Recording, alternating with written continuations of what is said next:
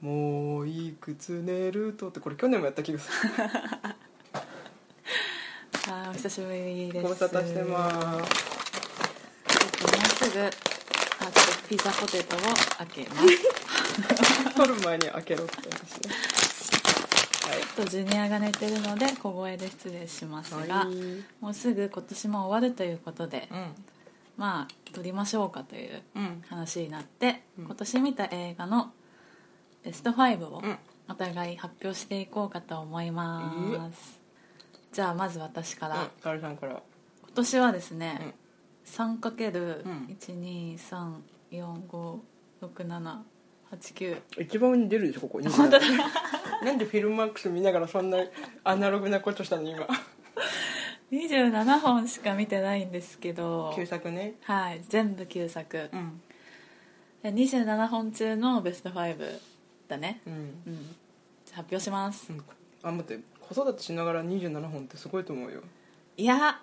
いや思えば、うんあのもっと前うんそのもっとちっちゃい時今10ヶ月だけうど、んその前の方が見れたなって今思い返すと、ああやっぱよく寝てたからねそうんその時にもっと見ればよかったあってちょっと思うもんなるほどこれから、うんあのお子さんを産む方はよよく覚えておいてください そうだねただその時はその時で体がうん辛いから、そうだよねそうまたそれもあるんだけどね、うんうまくいかないねねうん、ということではいえっとランキングにするのそれとも5本あじゃあランキングにしよっかなおこのなんか点数がついてるからそれ順でいくわうん、じゃあまず5位、 5位5位がうん、 待ってさっき考えたって言ったよねこういうことしちゃう人っているよいるいるいるいるいるよねうあん分かった5位がうん「始まりへの旅」始まりへの旅あなんか「ビゴ盲点線」が主役であ、うんマッドロスっていう監督のうんうん話、映画でうん、 「始まりへの旅」これあらすじ読んだ方が早いかそうだな、ねフィルマックス長が頑張っ長ていね普通って何ですかえベン・キャッシュと6人の子供たちは現代現代社会に触れることなくアメリカ北西部の森深くに暮らしていた七仕込みの訓練と教育で子供たちの体力はアスリート並み皆6カ国語を操り18歳の長男は名だたる大学全てに合格しかしある日入院していた母レスリーが亡くなり一家は葬儀のためそして母の最後のある願いを叶えるために旅に出る、葬儀の行われるニューメキシコまで2 4 0 0キロチョムスキーは知っていてもコーラもホットドッグも知らない世間知らずの彼らは果たして母の願いを叶えることができるのかうんうんというあらすじなんですが、うんなんかまあ要はうんうん6人の子供たちを父親1人が、うんあの森で育ててるの、うんうん森の中で、うんうんでなんかもう朝起きるもう常にそのなんか一日のスケジュールみたいなの決まってて、うん朝起きるとみんなでうんなんかなんていうの体操っていうかあーなんか行ったり、うんあとなんか山登りをみんなでしたり、うんうんうんなんか訓練みたいな感じでやって、うんでその後みんなでなんかご飯とかもうん量とかでちゃんと肉とか取ったり、うん野菜とかも自分たちで栽培しうんて、まあ、超ロハスというか、うんそういう生活をしてて。うんうんですごい憧れたのが、うん夜、うんあちょっと違うんだけど、うんあの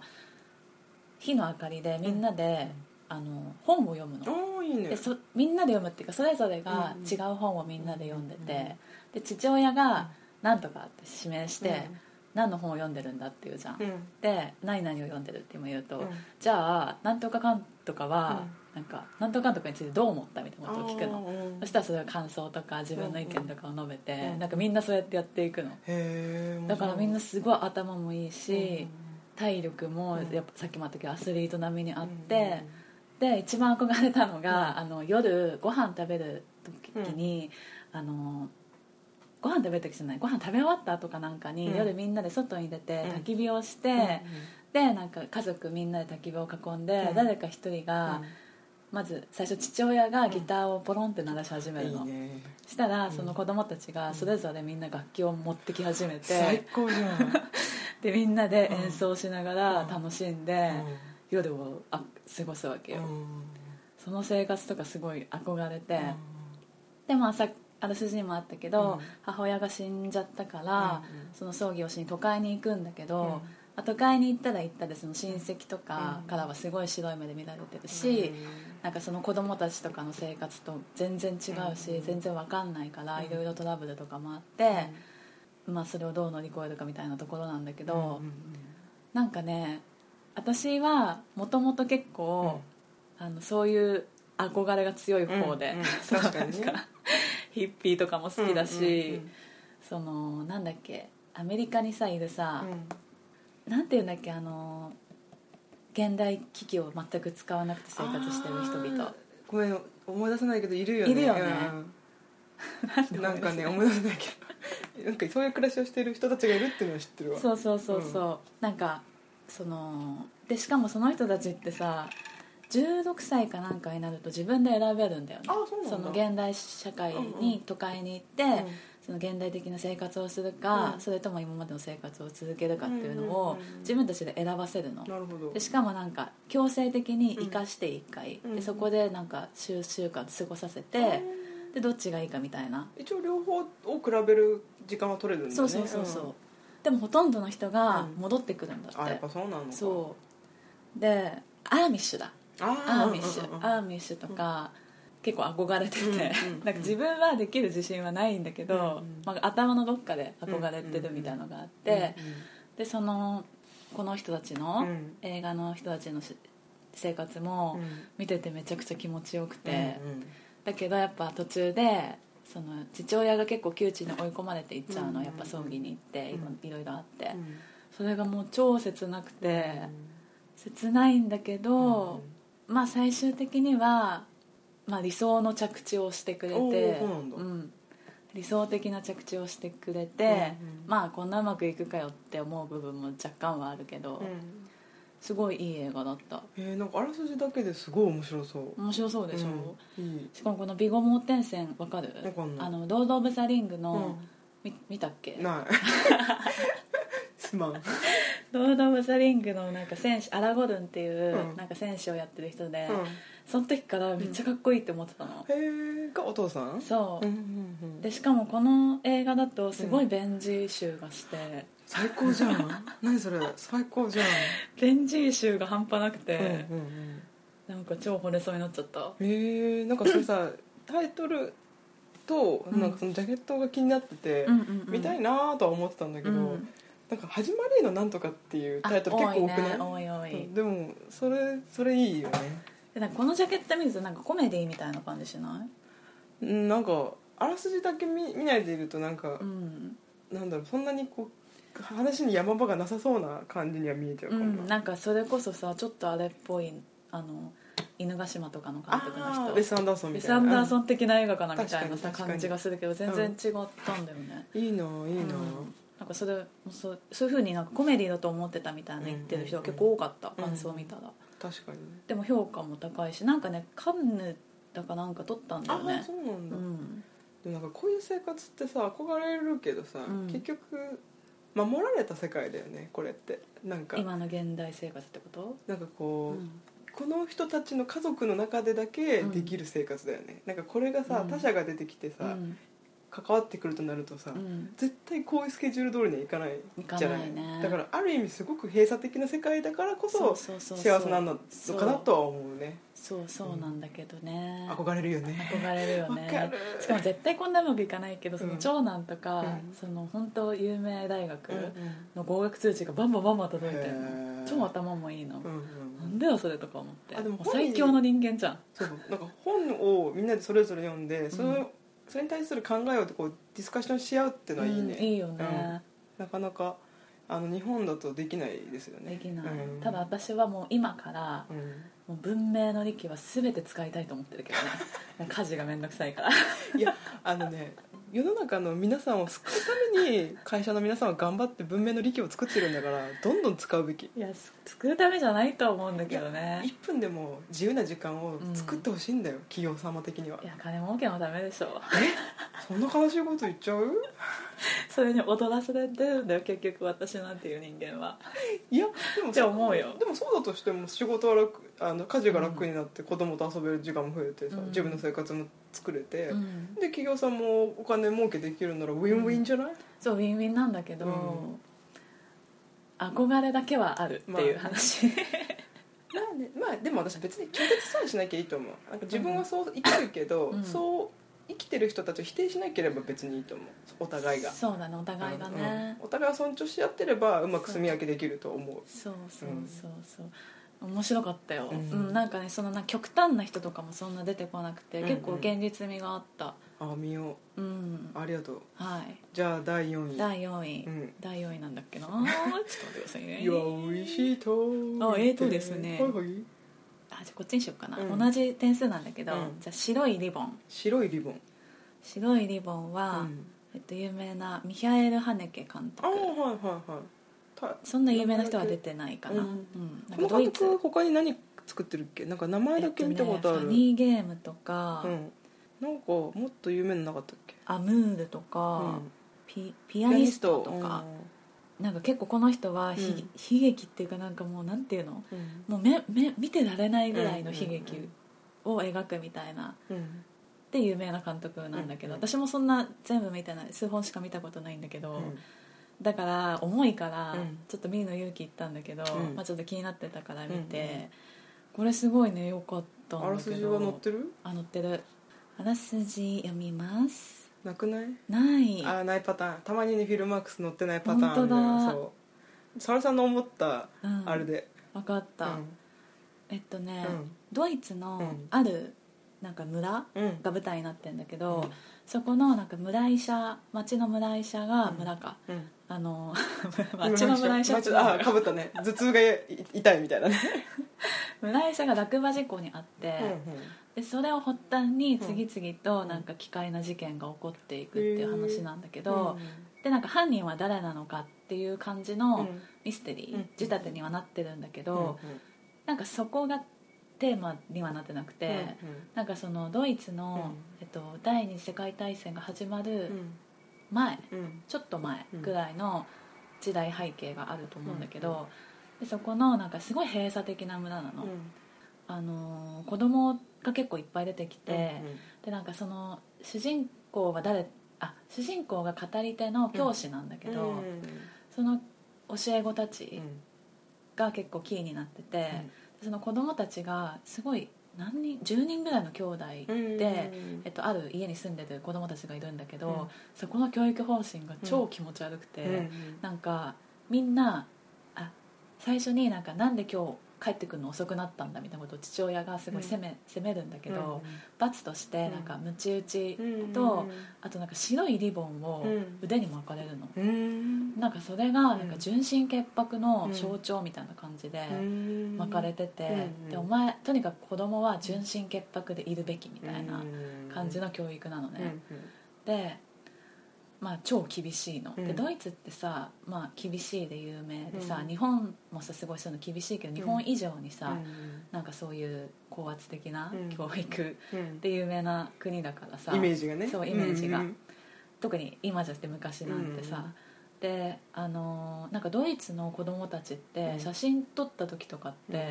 笑顔がないんだってほとんど、おーなんか昔のね、うん写真を見るとん笑顔のある人が少ないらしくて、うんうんだからなんかそんだけ結構高圧的な教育をされてたんだよっていうふうにまあ言われてるうんみたいなのね、でなんかまあ映画を見てると映画の中では結局そのいろんな事件を起こしてるのが誰なのかっていうので、ストーリーが進んでって、うんまあまあまあこの人だったんだろうなっていうのが分かって終わるんだけど、なんかそれよりもそのナチスドイツんで、映画の終盤にはうん第二次世界大戦が始まろうとしてるの、うんでその村には直接は関係ないんだけど、うんなんか新聞記事で出てきたり、テレビのニュースでやってたりするわけよ、でそのナチスドイツが作られていく過程うんを、その村っていううん小さいコミュニティに置き換えて描いてるように感じて、ああ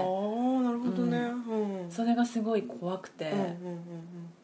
面白かったなんっかていう縮図みたいな感じねそうそうそうそうあー面白い見方うん、なんかそうそんな気がして、うん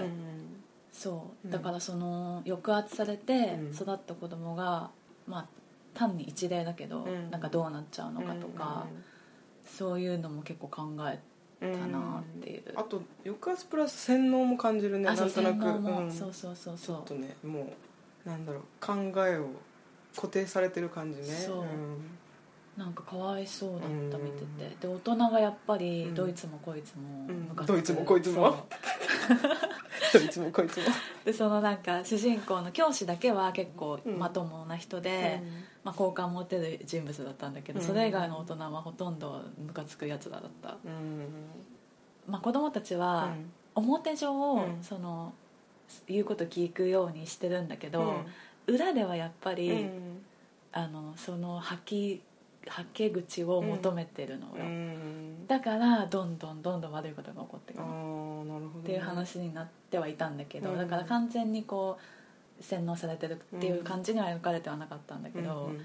怖かったようーんなんかドイツってそういう映画得意よね得意よなねんかうん心理えぐってくる系、うんなんかすごい集中力途切れず見れたこれはうん面白かったすごいいいねタイトルもいいね「白いリボン」って、うんすごくなんか象徴してる感じがして、そうだねうんじゃあ第3位大戦あちなみにだけど、うんう今更だけど、うん全部旧作です私の発表する作品は、サルさんはねパターソン以来映画館に行けてないんでねはいで次第3位、はいどうぞアウトサイダー」おアウトサイダーフランシス・フォード・コッポあラお来たで有名な人でメインキャストだとマット・ディロンうんうんが出てるぐらいかな、あとそ、うまあちょっと私はよく知らない人たちだったんだけうど、んなんかこれ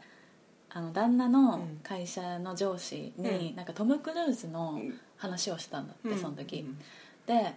トム・クルーズのおすすめ映画っていうので「アウトサイダー」を教えてもらったらしくへてーで見たんだけど、うんうん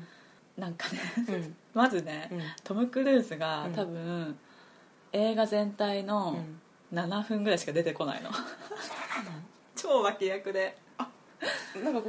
わか亀尾出演とかじゃなくて脇じゃな役くてで超結構古い映画だからあそういうことねまだそんな売れてなかったんだと思うんであ結構前83お年お古いねうんなのかわかよくわかんないけどあらすじ乗ってるあらすじ載ってない乗こっれてないもパティンだはいはいそう超脇役でんまずなんか、トム・クルーズのおすすめ映画を教えてもらったのに、7分ぐらいしか出てこないっていうその上司がびっくりした私は逆にさコアコア感をお見せマウンティングしてきたんでしょ そうその人ねすごい映画好きで、うんなんか映画とか撮ってた人なんだけど、うん若い頃うに、んだからかもしんないけど、なんかトム・クルーズを語るならまずここは見とけよみ たいなちょっと感情を感じるね映画マウンティングを感じるでもねすっごいいい映画だったうんの、うんまあでも実際にいい映画だったから勧めてくれそうただってねいうのはあるだう、ろうんめちゃくちゃいい映画ねで、なんかまあ話は、えっと、不良グループが2ついて、うんうんで一つは、うんえっと、革ジャンにジーパンで、うんなんかリーゼントみたいな、あれウエストサイドストーリーかなそうそうそうこれそんな感じ、うんさらば青春の光もそういう映画なんだうけんど、そういう感じで、のグループと、うんあともう名前忘れちゃったんだけど、うんもう一つのグループが、うんチノパンに、うんえっと、セーターにシャツみたいなちょっとお上品な感じの金持ち、うんうんでそっちが金持ちグループなうんの、うんで革ジャンの方は貧乏グループなの、うんうんっていう不良グループが2つあって、うんうんでその対立を描いた青春映画なんだけど、なんか別にそれだけの話ではあるんだけど、うんその革ジャンの方が、うんまあ、メインなのね、うんうんで主人公は革ジャンたちで、うん主人公は革ジャン たち革ジャンじゃないのジージャンにジーパンだ、うん上下ジーデニムみたいななんかカジュアルな感じそうそうそとあうのトラッドな感じのチームってそことうそうそうそうねはいはいですごい泣ける泣けもう泣いちゃったんだけど、うん泣けるんだけど、うんなんか小学生ぐらいのうんポニーとジョニーっていうのがいポて、ニーとジョニーそうはいポニーとジョニーがメインなのね、うんでポニーとジョニーが、うんどっちがどっちだか忘れちゃったんだけどまず、うんうん なんか一人が、うんあのなんか揉み合った時に、うんそのトラットの方の不良グループの一人を刺して殺しちゃうのね、これベストサイドストーリーだね そこも一緒か一 緒そう殺しえ一緒じゃ ん一緒一緒殺しちゃって、うんでなんかマット・ディロンは結構年上なんだけど、うんマット・ディロンに相談しに行くの、そしたら、うんあのことりあえず、んあなんかこの町にいたら捕まっちゃうから逃げろみたいな感じで、うんうん逃げ場所を用意してくれて、うんでそこで2人はねしばらく生活するの、うん小学生ぐらいなんだけど、うんでやっぱ貧乏だしうん家庭環境がすごい悪い人たちしかいないわけよ、うん不良だから、うんで、あのーそこで育まれる2人の友情とか、うん2人の関係性がすっごい泣けて、うんでマット・ディロンうんは、あのいい本当はいいやつなんだけど、なんかすごいチャラチャラい感じで女の子とかをすごいナンパして、うんでしかもそのナンパの仕方うんがすごいなんか乱暴でうん失礼なうん横暴横柄な感じなのうんね、ででも本当はすごいいいやつなんだけど、でこの3人がまあ結構メインなんだうけど、んポニーとジョニーは、えっと、心がすごい綺麗なの、うんうんうんうんそう、まあ、まだ子供っていうのもあるんだけど、うんうんで逃げながら、逃げながらも違う違う逃げうてんなんかどっか行く途中に、うんどっかの町のうんなんか孤児院みたいななんかうん子供がいっぱいいるところがうん火事に遭ってて、うんでそれを助けに行くの3人で、うんうんでそれによって、うんその殺しちゃった方の男の子うんが、なんか大やけどおっちゃんの全身に、うんでそっからなんかけまたなんかそうのんうんで結局なんか殺した殺されたとかそういうので、うんその2つのグループうがんなんかまあ最終的には決闘みたいな感じでうん終わるんだけど、定番定番で終わるんだけうど、ん最後そのポニーだかジョニーだかがどっちかに送った手紙があって、うんその手紙が最後うん読まれて終わるんだけど、手紙がめちゃくちゃ泣けて、へーでそのなんか覚えてる限りの内容を伝えると、えっと「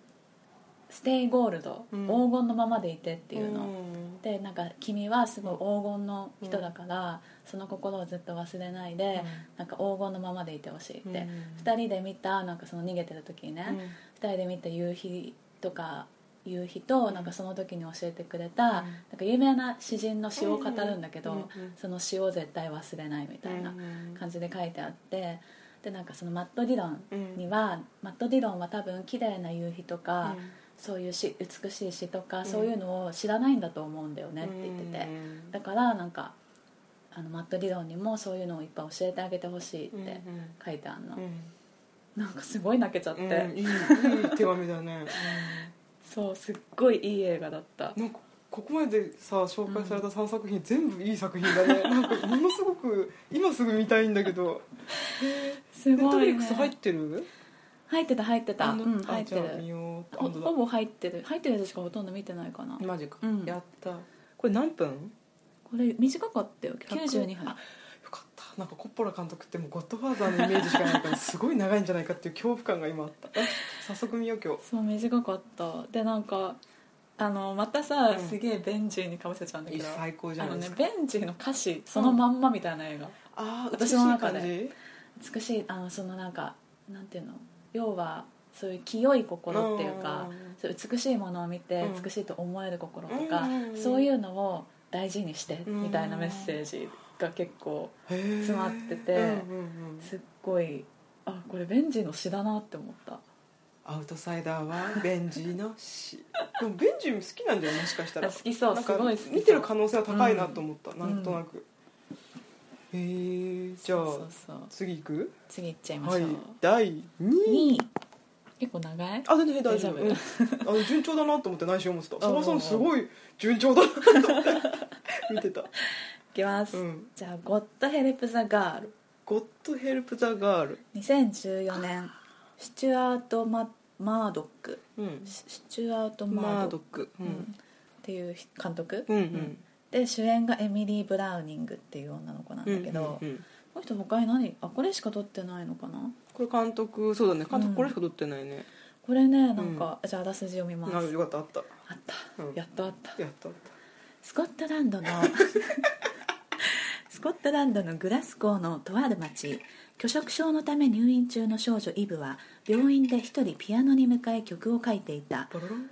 ある日彼女は病院を抜け出しライブハウスに向かうイエーイそこでイブはアコースティックギターを抱えたジェームズに出会いじゃがじゃんさらに音楽仲間のキャシーを紹介され来いたよ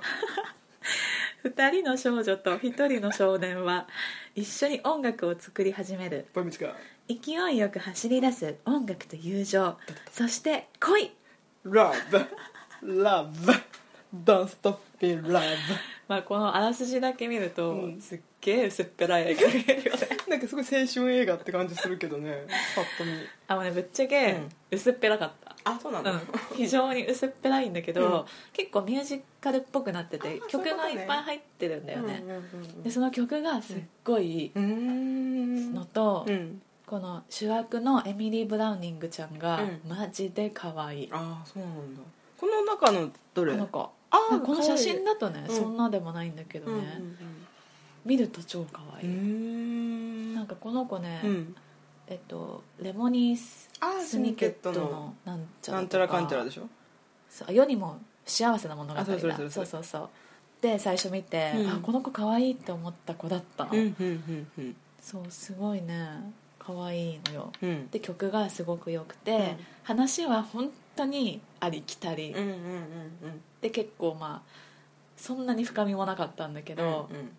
まあおしゃれだねあの音楽が結構中心となって展開していく感じ、そうだねあじゃあ、うん音楽映画としては正解です、うんうんあのうんストーリーなんか 二の次ですから二の次そうそう二の次音楽映画はそうですよでなんかおしゃれなの音楽もおしゃれだし、うんうんなんかこの子たちの服装とか、うんなんか映像の感じとかも全部おしゃれで、あ最高だねそうなんかああシャレオツーみたいな、うんいいねいいねそういうのいいよいいよいいよでなんかふわふわしててすごい、うんうんうんうんなんか見ててすごいね気持ちいいって感じだったなんかラストもハッピーな感じでまあありきたりなあーハッピーエンドみいいじたゃいなないいいじゃないなんか成長みたいあなー定番どころ音楽を通しての成長みたいな定番どころそうそうそういいじゃすないげえ気持ちいい映画だった、もういいねいいねじゃあ第1位はい「リトル・チルドレン「リトル・チルドレン」